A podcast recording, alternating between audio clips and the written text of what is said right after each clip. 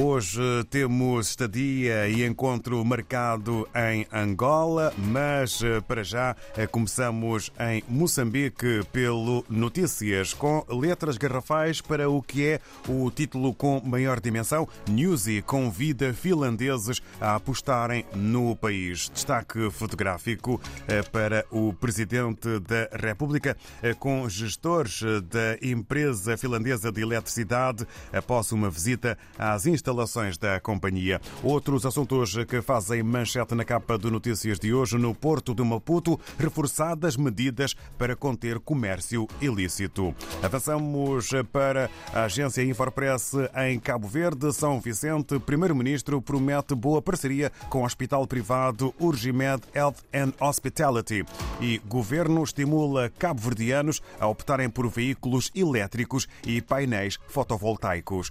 São dois títulos títulos para a imprensa cabo-verdiana de hoje. Em São Tomé e Príncipe, segundo a STP Press, o governo de Trovoada arranca dentro de semanas com requalificação do hospital com 17 milhões do fundo Kuwait.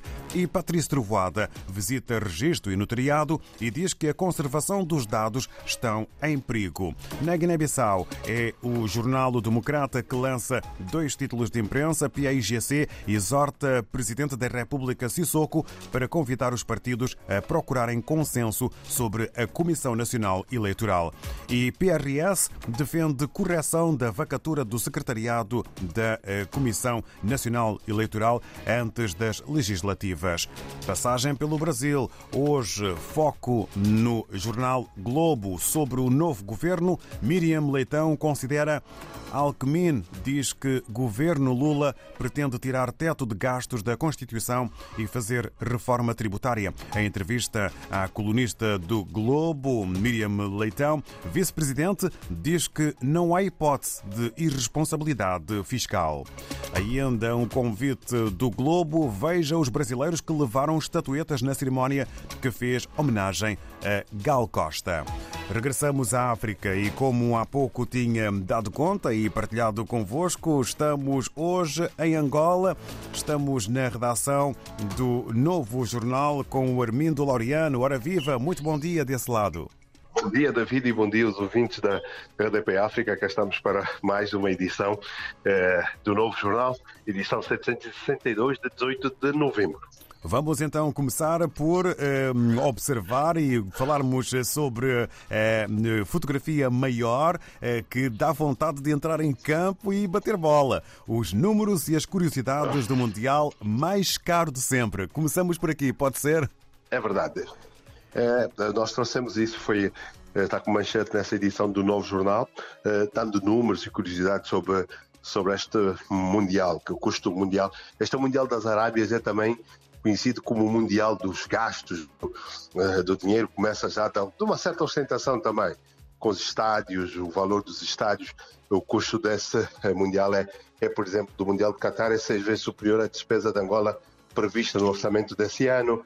Uh, o Mundial custou 220 mil milhões de dólares, 18 vezes mais do que o Mundial da Rússia, em que o campeão leva para casa mais de 40 milhões de, de, de euros. Então, há uma série de coisas que o Novo Jornal traz aqui nesta, nesta edição sobre o valor dos estádios, oito, estádios do Mundial que terão custado cerca de 11 mil milhões de, eh, de, de dólares, uh, os jogadores, as equipas todas, todos os valores. Mas também não deixa de, de falar de uma outra componente que está ligada também ao desporto, que é a nível dos direitos, liberdades e garantias. Uh, também, muitos têm falado, sabe nisso, que é uh, as pessoas que trabalharam na construção dos estádios, dos mortos e também o facto de a cultura e as próprias autoridades do, do Qatar não permitirem, uh, estão contra a presença uh, de pessoas ligadas às pessoas LGBTs e tantas outras, isso tem criado algum,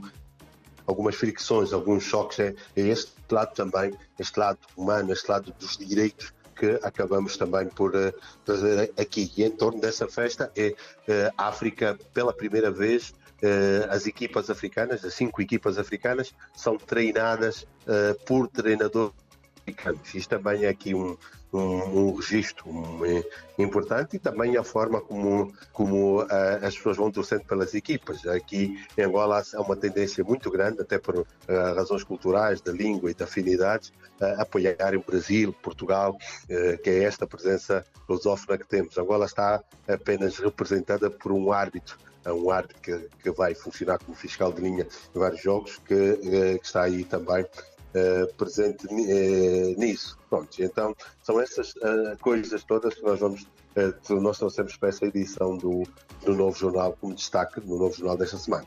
Ainda mais porque é neste fim de semana que começa e arranca este Mundial de Futebol do Qatar. Lembro também, aqui na RDP África vai ser o tema para a Hora dos Ouvintes e ainda têm dois minutos para poderem inscrever-se eh, na Hora dos Ouvintes. Fica apenas aqui este toque.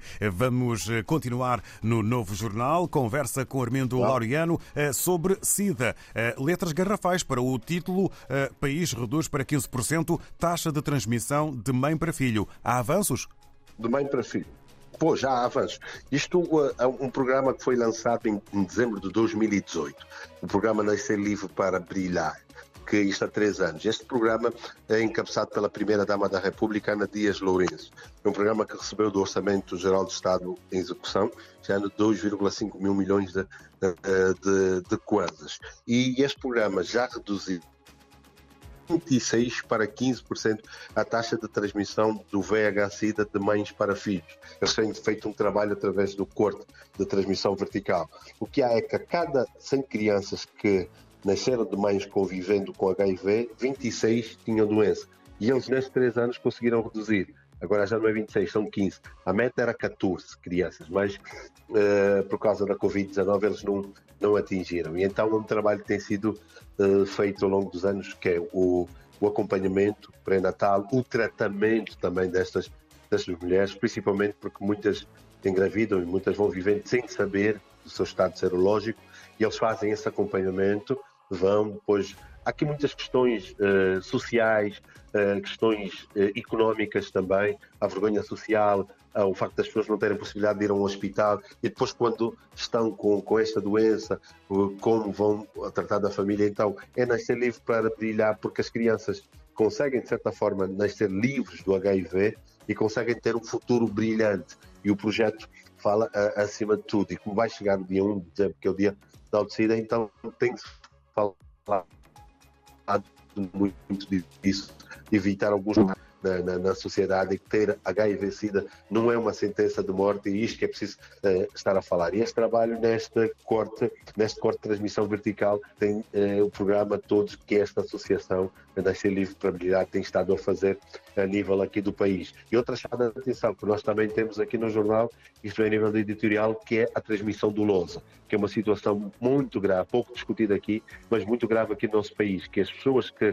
que têm, muito, na maior parte delas são pessoas instruídas, uma coisa é pessoas que não sabem que têm, mas outra é as pessoas que sabem, são pessoas instruídas com algum poder financeiro e que de forma dolosa vão transmitindo o HIV para outras, para outras pessoas e que ficam impunes. Então é preciso aqui uma Uh, responsabilidade e responsabilização também. Isto é chamado, uh, estes números têm estado a crescer, estas práticas têm estado aqui evidenciadas e nós chamamos a atenção a isso também nesta matéria. E, entretanto, no novo jornal eh, mais eh, recente, Armindo Loriano, há ainda mais para ler e saber. Pois, temos uma matéria que é, é ligada à viúva de Augusto Neto, que é Maria Eugênia Neto, representante que considera ilegal a prisão de São Vicente. São, uh, São Vicente é o seu genro, é marido da filha é Irene Neto, e, e, que já está, está preso. Então, que ela, uh, a primeira vez que ela faz uma abordagem pública sobre isso, uh, fez uma gravação em que respondia a várias perguntas, tornaram pública uma gravação em que respondia várias perguntas do caso que envolve o seu genro e que ela considera inconstitucional a manutenção da prisão, para além de advertir sobre o risco de se fazer da sua família um bode uh, expiatório. E, e, isto preocupa porque neste ano nós, uh, é um ano que estamos a celebrar o centenário de nascimento do Agostinho Neto. O Agostinho Neto nasceu de setembro de 1922 e há várias atividades realizadas. E, e a família esteve, e a Fundação também Agostinho Neto, que elas fazem parte, a mãe e a filha, a mãe é presidente, a filha é, é presidente do Conselho de Administração, estiveram presentes e depois há este pronunciamento que de certa forma mexeu, porque ela disse mesmo que Carlos São Vicente, meu genro, está preso por vingança e inveja. Uh, fez esse desabafo nesta entrevista. E depois há uma outra coisa que nós trazemos também aqui, é o facto de que depois desse pronunciamento a própria família de Neto não estar presente em várias atividades que tenham sido realizadas em torno das, eh, das eh, comemorações do centenário. Nomeadamente, pouco, no dia 10, o Ministro de Estado representou Angola na Unesco, houve uma cerimónia de distinção de Agostinho Neto e não houve nenhum membro da família lá. Depois, três dias depois, houve atividade no Freedom Park na África do Sul pelo mesmo Ministro de Estado, Adão de Almeida, e também nenhum elemento da família. Eh, no mesmo dia 10, houve o Prémio Nacional, a entrega do Prémio Nacional de Cultura e Artes, em que Agostinho Neto venceu a título póstumo e não teve nenhum. E no dia 16, houve agora o Prémio Sagrada Esperança de Literatura, em que, com a presença do Ministro da Cultura, e não houve nenhum membro da família. O que tem havido é apenas a presença de alguns dirigentes da Fundação Agostinho Neto, mas membros da família como tal, e acrescento também na Sérvia, foi agora uh, inaugurada uma estátua de Agostinho Neto na Sérvia e que esteve apenas presente o Ministro do Interior e a Secretária de Estado das Relações Exteriores. Não há uma presença e isto é algo que evidencia uma certa ruptura termos gerais, David, é um bocado disso, é que houve, tem havido várias ações, houve cinco na, na última semana e tem sido notória a ausência de familiares de Agostinho Neto eh, nas distinções em Angola e, e, e, e, no estrangeiro. Então, isto marca, de certa forma, uma, uma situação que há aqui um clima de ruptura eh, neste sentido. Mais uma, mais uma para, para ver eh, e para ler eh, nas páginas interiores do Novo Jornal. Armindo Loriano, muito obrigado. Um candando. Votos de uma boa jornada para toda a equipa da redação e do Novo Jornal. Marcamos encontro para a próxima semana. Um grande abraço e estamos juntos na próxima semana. Tudo de bom. Obrigado igualmente. Conversa com Armindo Loriano no Novo Jornal.